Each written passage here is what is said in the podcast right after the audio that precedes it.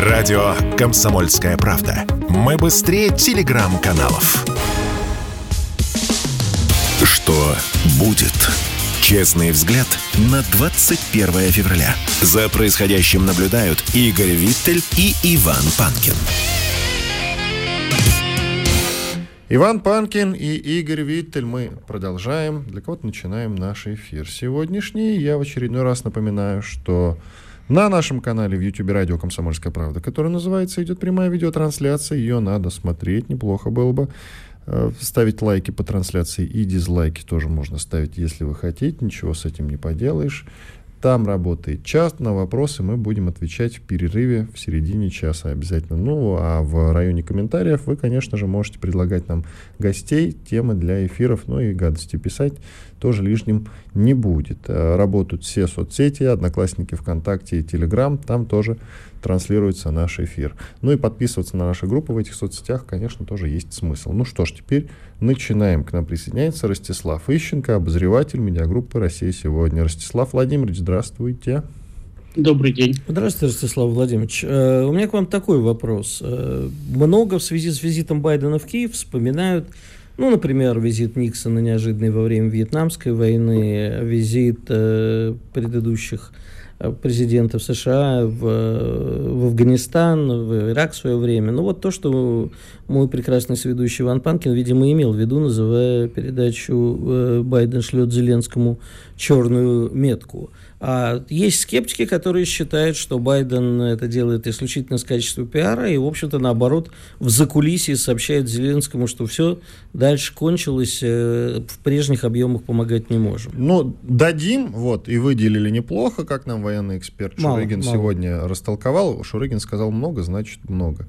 И, соответственно, может быть, это единственное, что они вообще дадут, теперь и больше уже ничего. И там, если победить, то пожалуйста, а нет, так, ну и до свидания. И твой вопрос. Это вопрос-то мой, как вы относитесь? Это э, черная метка или все-таки нет? И возможно ли такие, как Влад сейчас сказал, все, всякие аналогии всегда хромают, но вот э, тем не менее. Ну, знаете, я думаю, что когда вам исполнится что-то около 80, и не дай бог вы будете находиться в таком состоянии, как Байден, вряд ли вы потащитесь через океан для того, чтобы сказать какому-то малолетнему придурку, что вы его больше не любите. Ну, подождите. Это, конечно, хорошо. Я надеюсь, что я 80 лет это буду девушкам говорить, а не малолетним придуркам. Но все-таки а, он же, мы понимаем же, что он не для этого туда поехал, а все-таки э, как начало избирательной кампании, я думаю. Так что... Вот, видите, мы начинаем уже выходить на какие-то предположения. Он точно поехал не для того, чтобы отвести Зеленского, как вы изволили выразиться, черную метку. Во-первых, в наше время для этого есть телефоны. Есть социальные сети, есть связь вот по скайпу, например. То есть можно найти... Расфрендить можно в социальных сетях. Зеленский да. бы понял. Да, и кроме того, кроме того, у Соединенных Штатов есть посольство на Украине. Значит, там есть посол. Если надо сообщить Зеленскому что-то по секрету, это сделает посол. А если надо, как любят говорить американцы, послать ему сигнал, то это сделает Нью-Йорк Таймс или Вашингтон Пост. Значит, соответственно, ну или, какая, или возникнет какая-нибудь утечка в социальных сетях. То есть и в одном и в другом случае задействовать Байдена нет никакой необходимости, тем более, что Байден все равно слабо понимает, что он говорит и делает, может сделать прямо противоположное тому, что написано в его этих самых подсказчиках. Просто потому, что он уже там, он когда-то был заметным политиком и опытным, и даже интересным. Но все мы рано или поздно значит, достигаем предела своих возможностей. Он, к сожалению, для многих, в том числе и для американцев, стал президентом тогда, когда свои возможности он уже исчерпал. Поэтому его, если куда-то и тащить, да, то исключительно с целью пиара, но только я не думаю, что это пиар, так сказать, предвыборный. Потому что перед выборами, неважно кого избирать, Байдена, не Байдена, но Байдена демократам лучше вообще перед выборами не показывать. Ну, то есть лучше, чтобы о нем забыли там, и голосовали как-нибудь так вслепую. Вот, э, действительно, э, э, Запад с подачи Соединенных Штатов очень много обещал Украине. Там обещал вообще там тысячу танков в свое время. Сейчас Байден, по-моему, сказал 700. До этого говорили 600, потом говорили 250, сейчас говорят вообще 50, те, кто ну, реально что-то собирается отправить, там, по-моему, 56 или 57, они насчитали со всего мира то, что смогли собрать. И сколько смогут собрать до следующей отправки, неизвестно. Вот. А Зеленскому надо как-то выкручиваться сейчас. То есть эти танки ему нужны на фронте уже полгода назад, если не больше. А они еще до Украины не доехали. Еще неизвестно, когда доедут, доедет первая партия в 50 штук. Пока что доехал только один канадский. Значит, ему, ну, помимо того, что фронт он как-то затыкает просто тушами своего населения, пушечным мясом, значит, и пока еще его военкомы кого-то ловят. Потому что не факт, что это удовольствие будет продолжаться долго, так как рано или поздно люди просто могут начать сопротивляться более активно. И тогда вся армия уже никого не сможет поймать. Потому что, извините, ловить это вы безоружных. Но для того, чтобы они отправились на фронт, вы им все равно выдаете оружие. А людям с такими настроениями оружие выдавать просто опасно с точки зрения самого правительства украинского. Так вот, пока ему еще есть кем затыкать дыры на фронте, но это ненадолго. И если не будет тяжелого вооружения в достаточных количествах, а его не будет в достаточных количествах, то э, понятно, что ну, фронт этот не простоит не то что год, он и полгода не простоит. Он сейчас-то уже не дышит почти. Ну, посмотрите, что творится под Бахмутом. И там как дышали. Там э, в свое время какое-то там Зайцево не могли взять чуть ли не месяц, если не больше. А сейчас каждый день приходит сообщение о падении нового стратегического пункта, который приближает окружение Бахмута. Значит, и так, такими темпами так к концу недели уже и окружен будет. Это же совсем нехорошо. Тут надо тогда принимать решение, то ли войска оттуда уводить, значит, то ли плевать на то, что не будут окружены и уничтожены. А Бахмут это огромная дыра во фронте уже. Там, насколько я понимаю, по тем ну, сведениям, которые у нас публикуются, и, которые вроде как украинцы не опровергают, только в городе, то есть в потенциальном котле обороняется порядка 10 бригад. Плюс еще такое же количество на флангах, которые надо разбить для того, чтобы эти 10 окружить. Ну, 20 бригад это вообще много. Значит, э, это огромная дыра во фронте. И все вот это вот надо каким-то образом ну, микшировать, при том, что и генералы же понимают, к чему дело идет, и политики понимают, к чему дело идет. И, как говорил в свадьбе Малина к незабвенной Папандопула, да, хлопцы начинают разбегаться. А пока они разбегаются медленно, по одному и незаметно, это еще куда не шло. Когда они начнут разбегаться целыми министерствами и ведомствами, то даже если армия еще будет на фронте, страна просто потеряет управляемость, и все ее кстати, структуры политические провиснут. Скажите... Американцам надо, чтобы Украина воевала. И Зеленскому надо, чтобы Украина воевала. Потому что у него, как у Гитлера, пока Украина воюет, он, в общем-то, вождь украинского народа, потенциальный Бонапарт. Как только она прекращает воевать, вопрос уже заключается в том, будет он просто нищенствовать где-то под мостом на Западе, значит, как Саакашвили в свое время, или же его где-нибудь убьют, он даже не успеет до Запада добежать. Или на Западе убьют. Скажите, пожалуйста, Ростислав, э, у нас тут, поскольку параллельный слам происходит, э, Байден в э, Польшу через Киев, а Ваны, китайский дипломат, главный китайский дипломат, в Россию с мирным планом вроде как. А, как вам кажется, китайцы могут э, привести что-нибудь э, приемное, не хотел сказать разумное, но, конечно, дело не разумное это будет. Вопрос в разумности для России, приемлемое для России. Либо мы опять услышим э, какие-то, о каких-то мирных переговорах, при которых Россия должна уйти с новых территорий. Ну, как вы понимаете, мирный план – это в обязательном порядке переговоры. И кроме того, любой мирный план – это компромисс, который, ну как, он может устроить обе стороны, а может не устроить обе стороны.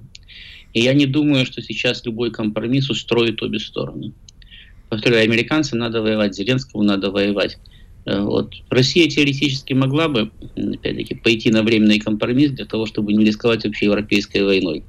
Но надо понимать, что даже если мы сейчас пойдем на какой-то компромисс, воевать потом придется опять по новой. Потому что нас так не оставят. Поэтому Украину лучше, конечно, добивать. Китайцы же не могут предложить план, давайте добьем Украину и помиримся на, этом. А вы, вы знаете, тут другой еще тогда вопрос. Блинкин постоянно заявляет прямо, что вот предупреждает Китай. Обычно последнее китайское предупреждение, тут последнее блинкинское предупреждение, что если э, Китай начнет поставлять России э, летальные вооружения или что-нибудь еще серьезное, то, в общем, Китай столкнется с последствиями. Примерно так говорит Блинкин. Какие последствия могут быть для Китая и напугает ли это Китай? Ну, вы помните, когда возникла фраза «последнее китайское предупреждение»? Mm. Тогда, когда Китай в 60-е годы был не в состоянии нанести серьезный ущерб Соединенным Штатам. У Китая не было ни трансатлантической стратегической авиации, у Китая не было флота серьезного, кроме там прибрежного и так далее. У Китая была огромная относительно плохо вооруженная армия, да, очень большая, но плохо вооруженная. Но у Китая был Мао Цзэдун, который говорил Советскому Союзу, давайте весь мир в труху, все равно кто-то из китайцев выживет, нас очень много. Значит, и вот тогда, когда Китай в одиночку не мог нанести серьезный ущерб Соединенным Штатам, тогда Китай их предупреждал, постоянно предупреждал, значит, что так как они поступают, поступать нехорошо. Но сейчас Соединенные Штаты и Китай поменялись местами. Это как раз является свидетельством беспомощности Соединенных Штатов. Ростислав Со... Владимирович, давайте паузу сделаем. Через две минуты продолжим. Оставайтесь, пожалуйста, с нами. Ростислав Ищенко, обозреватель медиагруппы России сегодня с нами. Через две минуты вернемся в эфир. Спорткп.ру О спорте, как о жизни. Что будет? Честный взгляд на 21 февраля. За происходящим наблюдают Игорь Виттель и Иван Панкин. Игорь Виттель, Иван Панкин, Ростислав Ищенко, обозреватель медиагруппы России сегодня с нами по-прежнему. Да, Ростислав, тогда продолжаем. Ну да, действительно, Соединенные Штаты и Китай поменялись местами. Но я все-таки жутко хочу понять, все, что же все такое, э, что же все-таки везет а, One E в Москву, точнее, уже привез. А, потому что сейчас идет соревнование, как мне кажется, не знаю, может, вы со мной не согласитесь, между Америкой, которая старается не допустить Китая на роль главного миротворца, и Китай, который за последние несколько дней, включая публикацию Синхуа, где Си Цзиньпинь а, пишет про новые контуры безопасности, а, претендует на роль абсолютного миротворца. Так вот, все-таки хочется понять, что из этого выйдет. Значит, я думаю, да, что э, китайцы прекрасно понимают, что мира из этого не выйдет. Поэтому совершенно не важно, какие предложения они везут. Значит, они везут более-менее красивые да, предложения, которые, скорее всего, значит, э, Россия там, под ворчание местного населения объявит приемлемыми или достаточными для старта переговоров. Местного это у которого? Российского? Э, а? Местного, да, это, да, вот так, да, как, так странно выразить местное население. Ну, куда, куда приехал, то население местное, mm. да, чье правительство.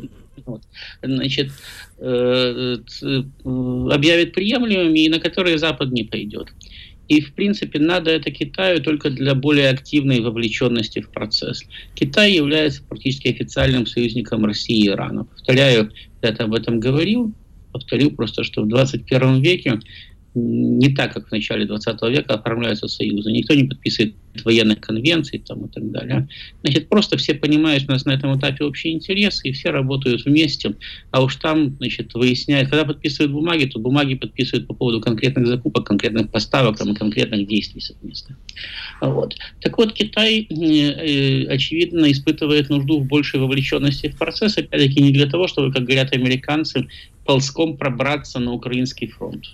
Китаю там делать нечего, ему это совершенно неинтересно.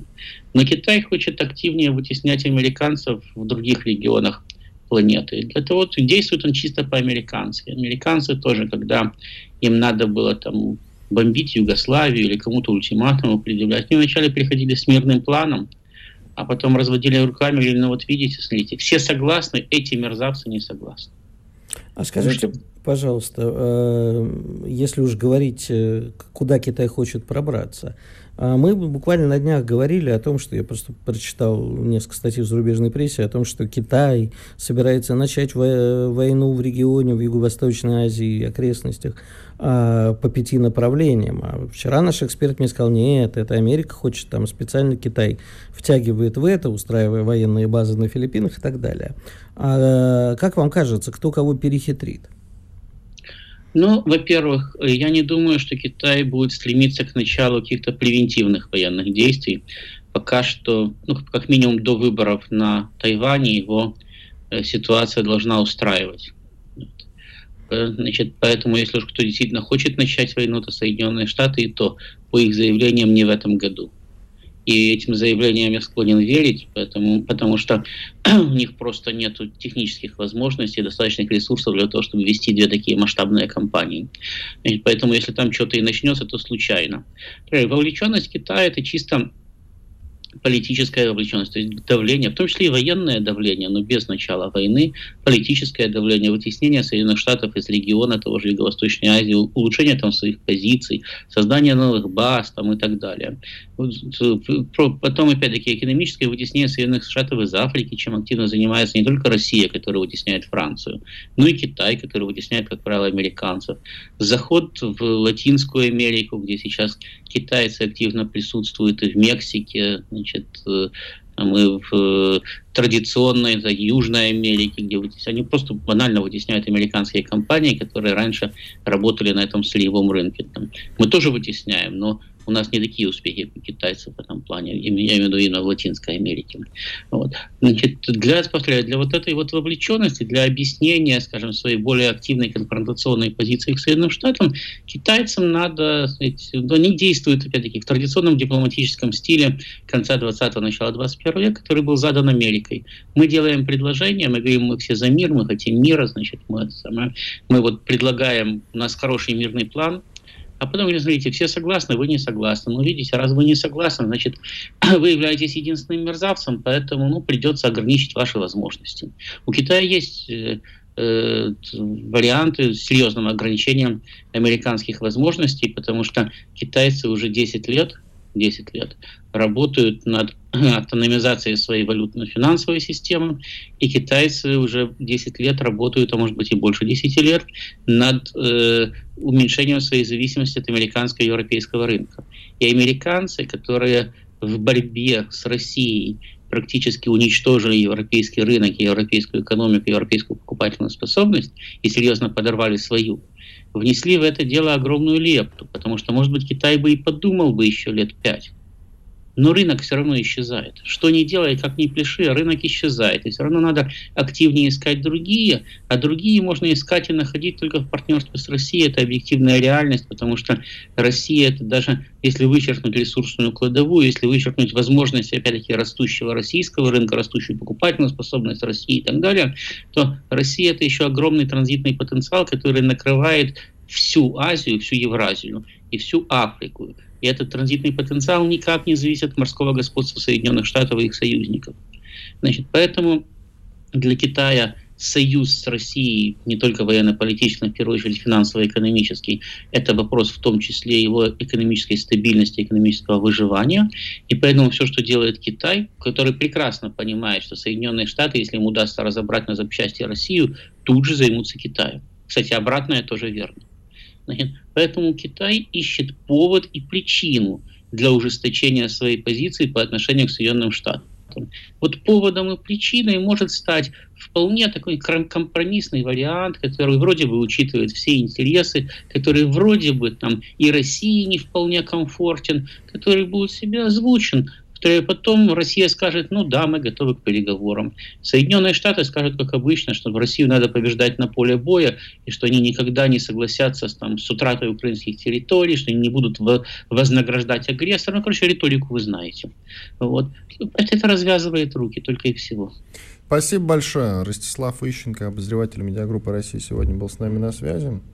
Игорь, давай осмыслим, подытожим, давай. отрефлексируем, ну, во-первых, ну, название. Вот... Дальше у нас экономический блок будет, ну и завершающий блок. И я предлагаю нам с тобой уже отрефлексировать и завершить вот этот разговор. Я по готов поводу... к рефлексии, да. В И... твоем-то возрасте. Да, конечно. Я Пора хочу душе сказать... подумать. Да, действительно. Короче, Почему программа-то наша называется «Байден привез Зеленскому черную метку»? Какая из стран Восточной Европы сейчас важнее для Америки? Короткий ответ от тебя. Для а, Байдена. Но ну, вот на восточноевропейском треке... Польша. Видишь. Он, смотри, дальше. Он, когда ехал в Польшу, он ведь действительно точкой назначения изначально выбрал именно Варшаву. Он туда ехал. И вот эта вот внезапность, она связана с внезапностью именно байденовской. Нет, они я, не собирались я, нет, ехать в, на Украину. Конечно, собирались ехать. Нет, не собирались. Безусловно, ехать... нет, ну, Вань, ну, пожалуйста, они, естественно, собирались ехать на Украину. Они не собирались только в одном смысле. До 17 числа, как сообщают нам сегодня и Блумберг и прочие враги, они э, взвешивали безопасность поездки. В том, что визит на Украину необходим, было видно с самого начала. Зачем он необходим? Потому что нужно было Зеленского подбодрить, пускай на фронте там. Нужно шевелить все время гнездо, потому что главное, что сейчас происходит, вот сейчас встреча с, Европе... с Бухарестской девяткой будет, да, и с Польшей.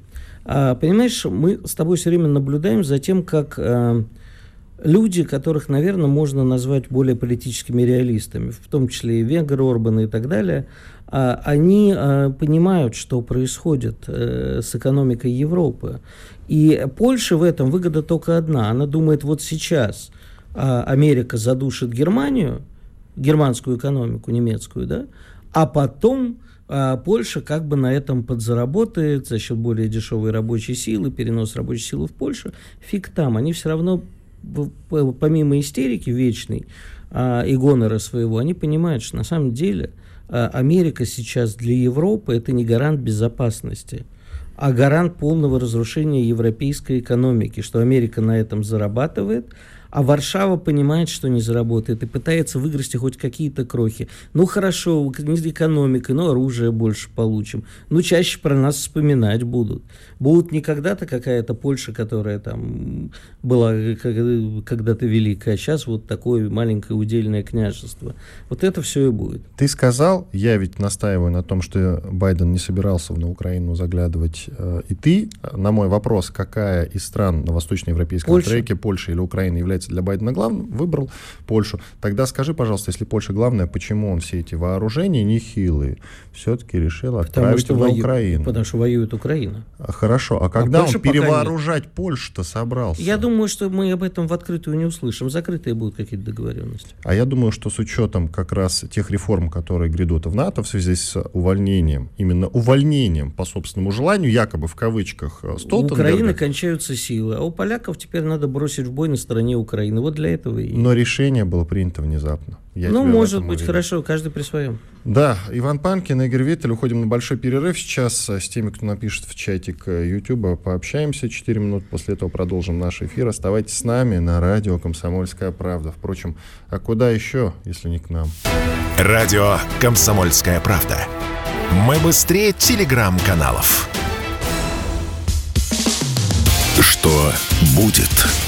Честный взгляд на 21 февраля. За происходящим наблюдают Игорь Виттель и Иван Панкин. Виттель и Панкин действительно и по-прежнему с вами. У нас экономический блок, в котором сегодня будет, я надеюсь, блистать Василий Колташов, руководитель Центра политэкономических исследований Института нового общества. Василий, Василий, Здравствуйте. А, здравствуйте, здравствуйте Василий Георгиевич. Ну что ж, а, э, хотел бы вас для начала спросить, а вы верите Росстату? Э, Прозвучало, как вы верите в Бога. Страшный вопрос. Нет, я просто знаю, что Василий Георгиевич в Бога, скорее всего, не верит, как... Э, как экономист? Как любой левый э, политик, э, скорее всего. Хотя не знаю, никогда на это... вообще не верят в Бога. Да, но, это... но иногда во всех сразу. Значит, э, теперь по поводу Росстата. Дело в том, что назначение статистических органов с точки зрения экономического анализа показывает тенденцию.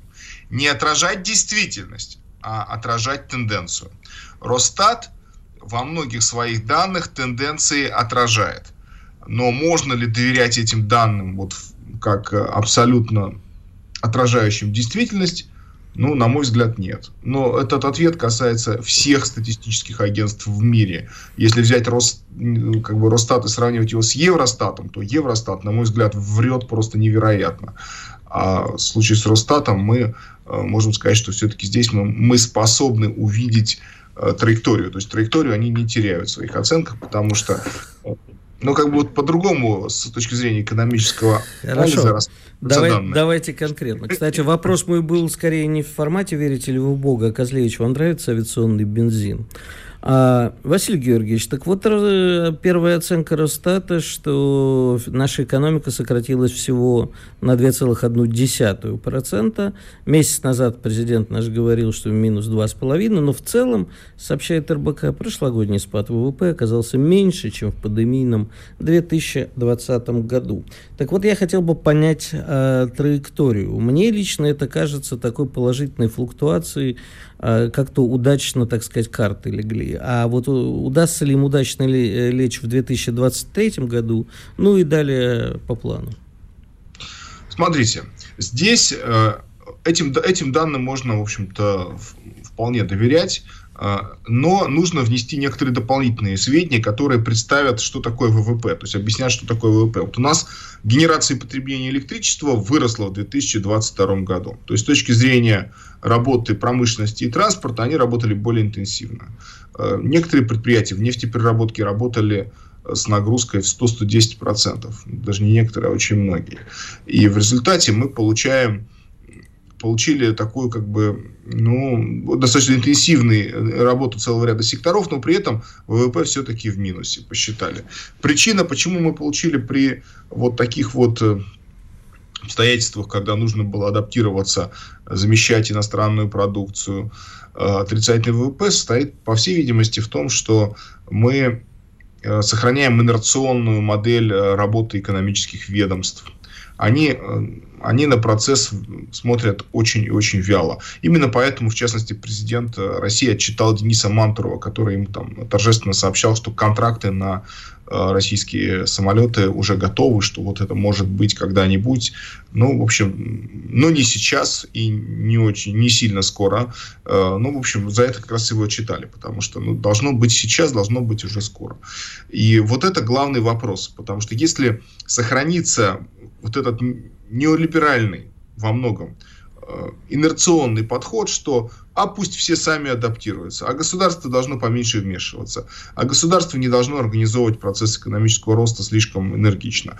Это дело такое как бы стихии, обстоятельств, а мы вот тут в стороне, мы облигации выпустим, э, чтобы поддержать бюджетный дефицит, э, как-то покрыть его, и все, и на этом ограничимся. То да, можно получить ну, если положительный ВВП в 2023 году, то положительный небольшой, то есть в соответствии с прогнозом Международного валютного фонда, это, по-моему, 0,3% они нам обещают, то есть 0,3% роста ВВП они нам обещают на 2023 год. То есть это исходя из того, что сценарий работы с экономикой будет инерционным. Мы э, вошли в эпоху, которую можно назвать неомеркантилизмом. Я ее так называю в своей книге «Капитализм кризисов революции». Кто хочет, может ее скачать, купить уже не, не получится. Э, суть в том, что государство должно вмешиваться. Государство должно направлять экономику, проводить протекционистскую политику, освобождать интеллектуальную собственность недружественных государств и отдавать возможность, давать возможность отечественным предприятиям осваивать любые, э, любые продукты западные, там фармацевтические продукты замещать, э, ну, в робототехнике. Полностью согласен. Все. А, есть другой вопрос, уж если речь зашла о политике государства, но перед этим вынужден извиниться перед слушателями Иваном. Я когда говорил про помощь Японии и Украине, сказал почти 9 миллиардов. Нет, сейчас случайно увидел в новостях 5,5. Но это серьезно меняет дело. Ну, в два раза меньше все-таки. Во-первых, не в два, а ну, меньше, Вань, чем в ну, два. это нам с тобой 9 миллиардов долларов и копейки. Слушай, для Украины большие деньги. Но, э, Василий Георгиевич, значит, я тут э, почитал, опять-таки, умных людей, гораздо более умных, чем я. И они... Меня, многие... что ли, извини? Да, конечно. Тебя Мой телеграм-канал по, по, по тексту предыстории. Почитай Панкина, как его э, отца и мать свою. Да. А, Василий Георгиевич, пока Панкину не удалось мне еще раз сбить, а, логистика китайская, вот что главное для Китая сейчас э, в Европе, поэтому он так и, не хочется говорить, суетиться, но пытается выходить с какими-то мирными переговорами и вообще закрепиться в Европе политически, видишь, э, что Штаты сейчас сейчас активничают. А, выжать себе что-нибудь из падения европейской экономики, а главное защитить логистические пути. Так это или нет? Китай заинтересован в том, чтобы сохранить поставки на европейский рынок и даже заместя, замещать европейскую продукцию. То есть, если с, с, с учетом того, что в ЕС потеряли конкурентные преимущества, они ну, будут меньше производить, то Китай с удовольствием поставит им собственные товары. Эм, так что Китай заинтересован в том, чтобы вообще все осталось в неком равновесном положении. Он не заинтересован, например, в том, чтобы американцы что-то предприняли э, против э, китайских товаров на своем рынке. А ведь э, торговый баланс Соединенных Штатов и Китая, он все больше и больше в пользу Китая. Американцы здесь имеют колоссальный дефицит. И это Китай устраивает, а Соединенные Штаты – ну, демократическую партию вроде пока устраивает, республиканцы очень этим недовольны, и в какой-то момент может последовать решение, аналогичное тем, которые принимались в отношении России, то есть удар по, по товарам, запрет китайских поставок, там каких-то групп товаров э, в какие-то сектора, может быть и шире даже, да, может быть и просто э, как таковых там, ну, объемов поставок. Да, то есть может быть по-разному. Санкции против китайских компаний, против э, китайских таможенных органов, что угодно. Вот, вот. Это обрушит сразу все китайские поставки на Запад. Вот это нужно понимать, что это вступление вот в эту новую эпоху, когда государство вмешивается да, и управляет процессами, оно означает возможность такого рода действий со стороны западных государств. Они это показали, что они могут стрелять себе и в ногу, и в другую И в другие ногу. части тела. А, Василий Георгиевич, а вот э, практически все аналитики едины в том, что горячей фазы войны не будет между Китаем и Соединенными Штатами. Но, а, как мы любили говорить в 70-е годы, об э, войны не будет, но будет такая война за мир, что камня на камне не останется.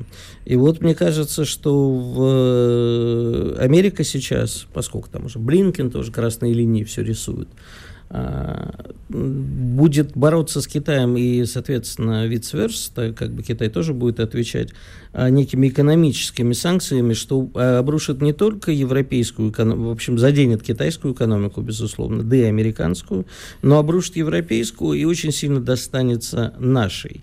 А вот как бы нам э, предупредить это, а не следовать э, в русле?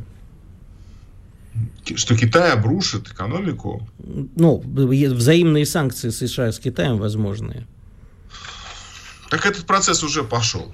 Но этот пока процесс... же ничего не обрушилось, пока только, в общем, ну, обмен сказать, тычками.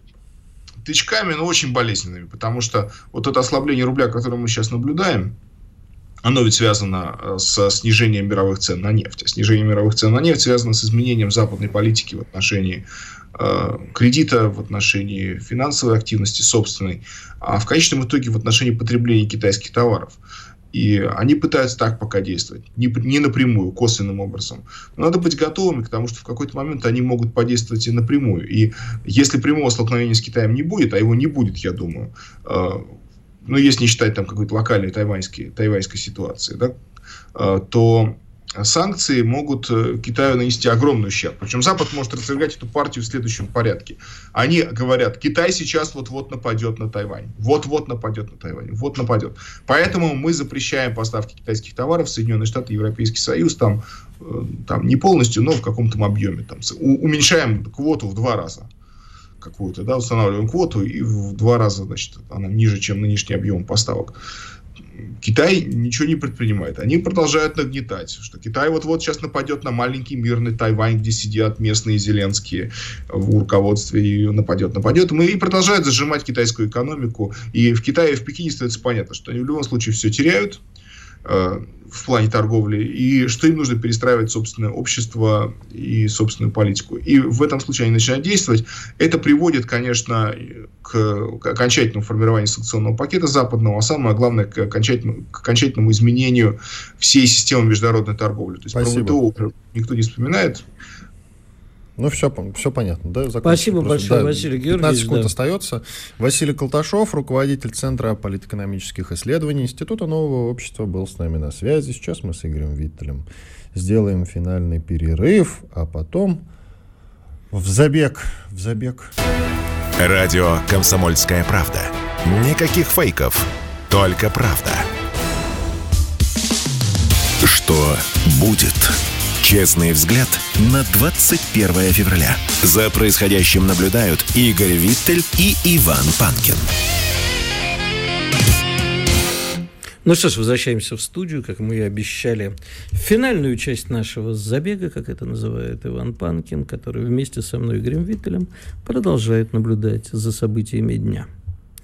И а, вот что я тебе хочу сказать, Иван. Пока мы тут с тобой говорили в очередной раз, непонятно, это Зеленский один раз сказал, и все повторяют, либо только что сказал, но он сказал, что если Китай поддержит Россию в борьбе против Украины, это будет Третья мировая.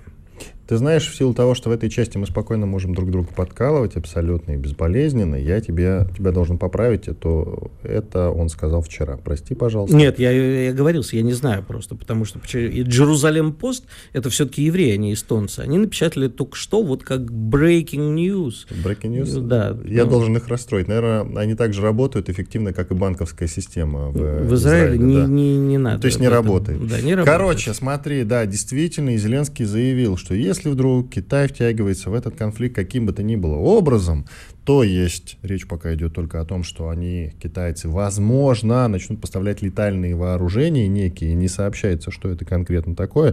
То есть летальные вооружения, я так понимаю, это виды вооружений, заточенные на уничтожение Правильно. людей. Все, Правильно. то есть китайские калаши, если начнут поставлять, грубо говоря, это уже летальное вооружение. Да? Китайские нафиг да. никому не нужные калаши. Спасибо вам большое, дорогие китайцы. У нас свои есть русские, Это, хорошие, кстати, вот вопрос, надежные. который я хотел бы обсудить с военным экспертом, но не успели сегодня. Завтра обсудим. Завтра обсудим. Да, суть смотри в чем. Да, даже если Китай начнет нам какие-то, я не знаю, уже просроченные китайские калаши поставлять, э, это никак не изменит вообще мировую обстановку по поводу Третьей мировой войны. То есть говорить об этом продолжит. И никто не будет устраивать. Ну. никакой Третьей мировой войны. Даже если Китай начнет помогать более серьезными вооружениями я не знаю какими, любыми другими, это все равно вот ничего не изменит. Абсолютно. Слушай, ну странно было бы ожидать от Зеленского, что он нанесет по Китаю какой-нибудь... Нет, он рассчитывает на то, что если Китай объединяется в коалицию с Россией, да. да, то значит и им нужно срочно устраивать какую-то коалицию, какую-то ось свою срочно, и это полномасштабная война нифига не будет. Абсолютно. Меня, кстати, вот что больше интересует, я не успел у Шурыгина спросить, а вот все время говорится ленд-лиз, ленд-лиз, ленд-лиз, ленд-лиз, а за ленд-лиз-то платить надо потом будет. Ты знаешь, а Украина не собирается за нее платить. Это Россия. Вот, кстати, в 2006 году окончательно да, все заплатила. И Но ну, в этом все, смысле, и в этом смысле мы действительно Россия, я имею в виду, как э, преемник РСФСР, по-честному поступили. Были э, хозяйкой морей, э, в том смысле, что мы взяли на себя ответственность за весь Советский Союз. И ни одна другая сволочь к этому моменту не подключилась. И украинцы должны всегда себе об этом напоминать, что они к ленд-лизу никакого отношения не имеют. Они О. нифига, они вообще, то есть когда говорят, что мы, значит, участвовали, мы внесли какой-то вклад, вы ничего не внесли, потому что Россия взяла на себя всю ответственность за, за все, что было Абсолютно в советский период. РСФСР, читай Россия, взяла на себя всю ответственность. И за ленд-лиз в шестом году, как ты правильно сказал, мы действительно окончательно рассчитались. По а, всем правилам. Значит, э, мы поступили очень благородно, и, мне кажется, очень неумно. Надо было послать всех тогда еще. Нет, к, не надо было, потому что матери. мы русские, а русские никого не обманывают. Русские, Ру, поч- а русские поступают по совести. Русские никогда никого не обманывают, как было сказано в известном фильме.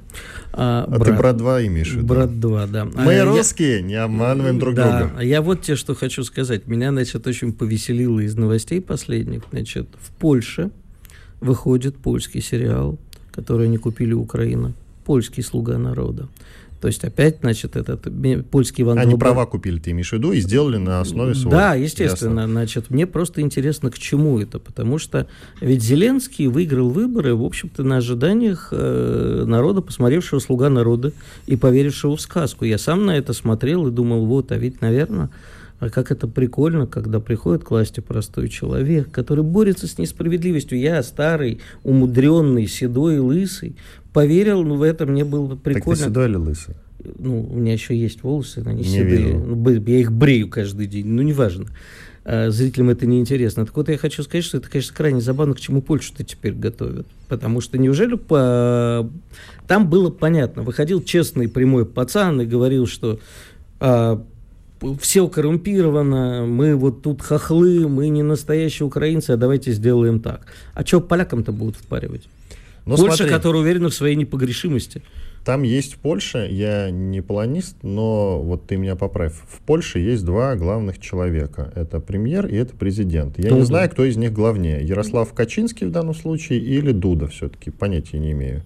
Ты растолкуй мне. Ты знаешь, это тоже небольшой спид. Надо вот. было ну, Стремедловского звать. Да, да с э, планистом мы как-нибудь... Насколько я понимаю, Дуда, потому что Нет, Качин... а насколько я понимаю, все-таки Качинский. Хорошо. Но не суть в этом. И визит Байдена, может быть, подсказывает нам, что это два неудобных человека для них если Польша, как ты до этого мне сказал, все-таки даже если брать Украину в расчет, Польша главная на этом восточноевропейском треке для Соединенных Штатов Америки. И текущее руководство Возможно. очень национально заточенное, а... неудобно для американских кураторов. Это ты как-то очень мягко сказал. Националистически заточено, потому что постоянные шествия в Польше, Польша для поляков, украинцы вон из Польши. И не только украинцы, вообще да, все но как бы украинцы прямо в последнее время таких много. Я, кстати, предлагаю нашим коллегам теперь ориентироваться на нас и писать так. Руководитель Польши по версии Панкина и руководитель Польши по версии Я думаю, что все-таки Качинский поважнее. Да, ну, родитель ладно. один и родитель два пускай будут. Классно, кстати, классно.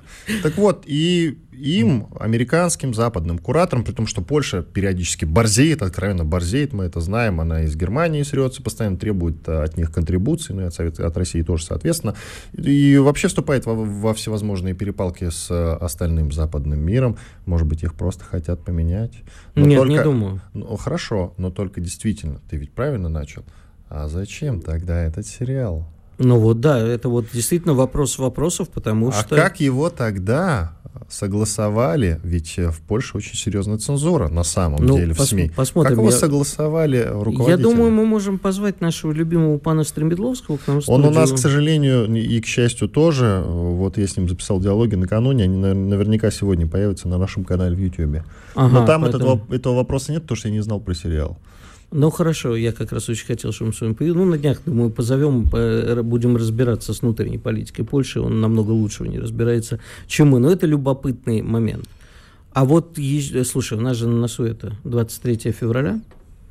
Мы ожидаем подарка? Подожди, виде... а сегодня какое? Сегодня 21 О, прикольно. А мы ожидаем там эту пену для бритья, носки, потому что вот опрос показал, что 40% россиянок вообще не будут дарить мужчинам подарки на 23 февраля. А тебе нужны носки? Нет, я сам себе покупаю, я просто в них хорошо разбираюсь, специально, красиво. А что тебе нужно, Игорь?